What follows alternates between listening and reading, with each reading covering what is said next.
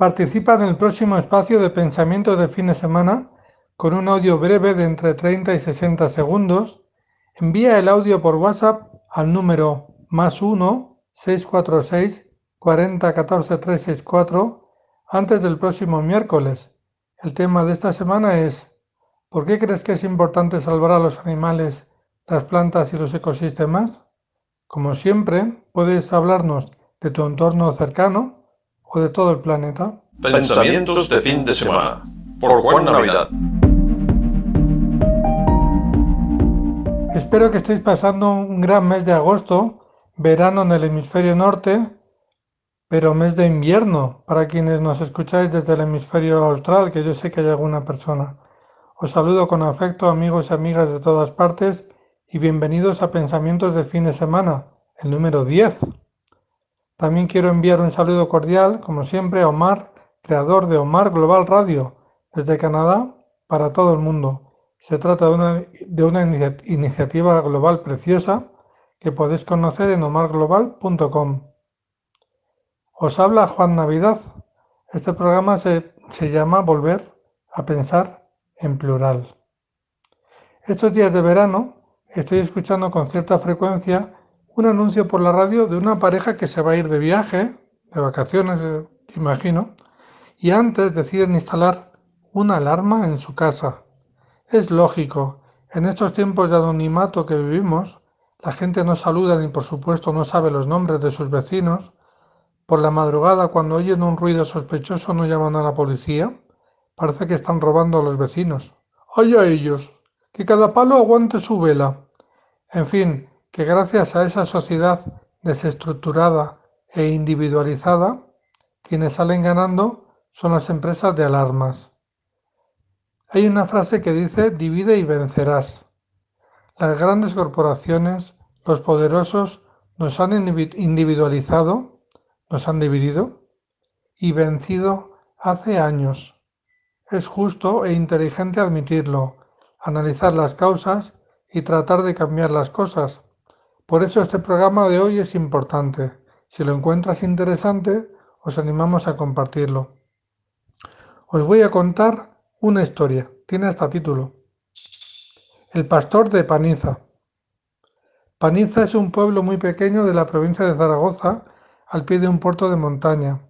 Hoy en día muy poca gente pasa por él porque han, construido una autovía, pero hace tiempo la gente utilizaba mucho esta carretera.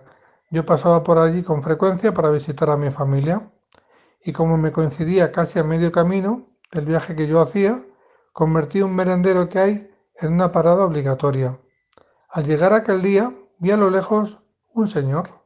En estos tiempos que corren, lo normal es que desconfiemos, seguro que es un viejo loco, por todos esos miedos y esa actitud cerrada que ha ido conquistando a la gente, nos perdemos grandes momentos. Pero aquel día yo, como suelo hacer, detuve el vehículo justo al lado de aquel señor. Era muy amable y hablamos un momento, quizás solo 15 o 20 minutos, porque estaba anocheciendo. Me contó que era un pastor jubilado y en muy poco tiempo me dio una clase de historia magistral que jamás olvidaré. Paniza era un pueblo de gente amable, colaborativa, muy solidaria, pero un día alguien se compró un tractor. ¡Ay, aquel maldito tractor! Y luego otro vecino se compró otro tractor, por supuesto mejor y poco a poco todo el mundo tuvo el suyo, y muchas tareas que antes realizaban ayudándose comenzaron a cobrárselas unas personas a las otras. Pero claro, el tractor había que dejarlo en algún lugar y comenzaron a construirse casas nuevas. Yo me he construido una casa muy grande. No fastidies, yo la tengo más grande que la tuya. Después vinieron los vehículos todoterreno, y así poco a poco aquel pueblo de gente amable se convirtió en un lugar de gente amargada que apenas se saluda. Hace 13 años, ahora en verano se cumplen 13 años, me compré una casa en un barrio antiguo de una ciudad pequeña, se llama Béjar, está al sur de la provincia de Salamanca, es una comarca preciosa de montaña. Al llegar a mi nuevo barrio, yo comencé a saludar a todo el mundo. Algunas personas me respondían, pero otras retorcían el gesto. El saludo y la amabilidad son dos características de mi madre que yo trato de utilizar como forma de ser. Mi padre me dejó pocas cosas, la verdad, pero en este caso su cabezonería me vino muy bien, porque seguí saludando a todo el mundo.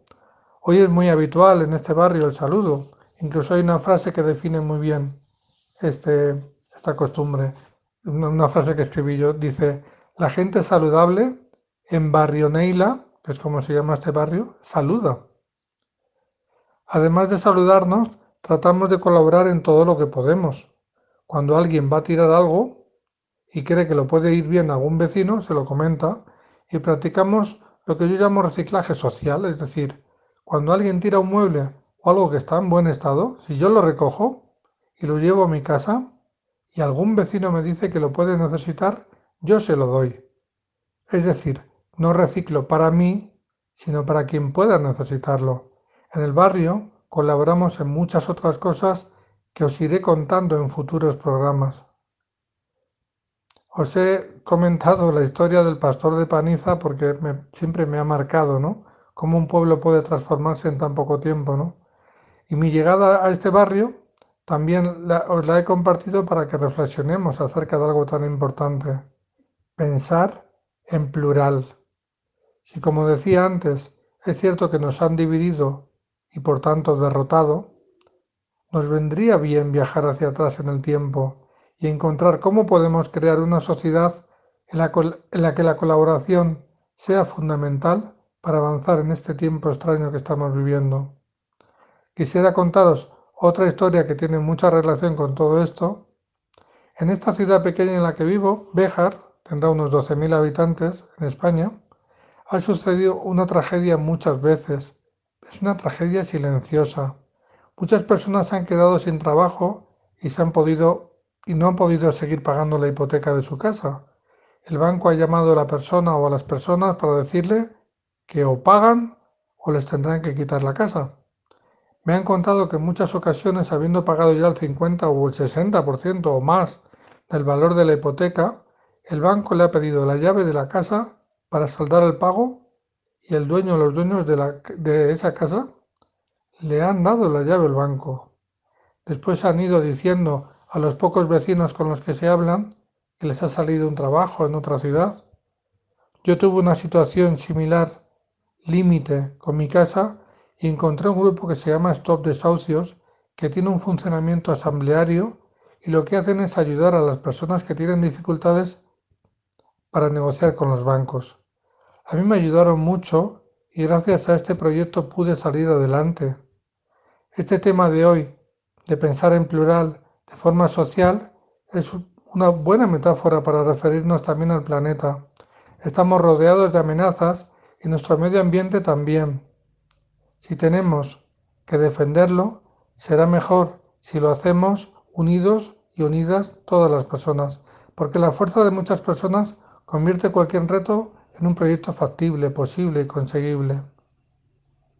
Como ya os conté en el espacio anterior, hemos dado vacaciones a nuestros colaboradores y colaboradoras de todo el mundo. Por cierto, por si pudiera interesarte, desde, septiembre queremos colaborar con colegios de todo el mundo que deseen participar en este programa. Podemos formaros o daros algunas pistas para que aprendáis a crear un podcast educativo y también podemos tener colaboraciones mutuas si lo deseáis, envíanos un WhatsApp, que ahora recordaremos el número, o nos contactáis en el Facebook de la nueva normalidad, la buena normalidad, perdón, con B. Participa en el próximo espacio de pensamientos de fin de semana con un audio breve de entre 30 y 60 segundos.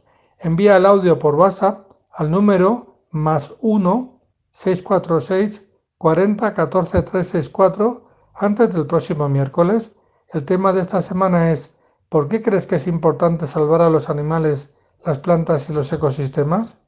Como siempre, puedes hablarnos de tu entorno cercano o de todo el planeta.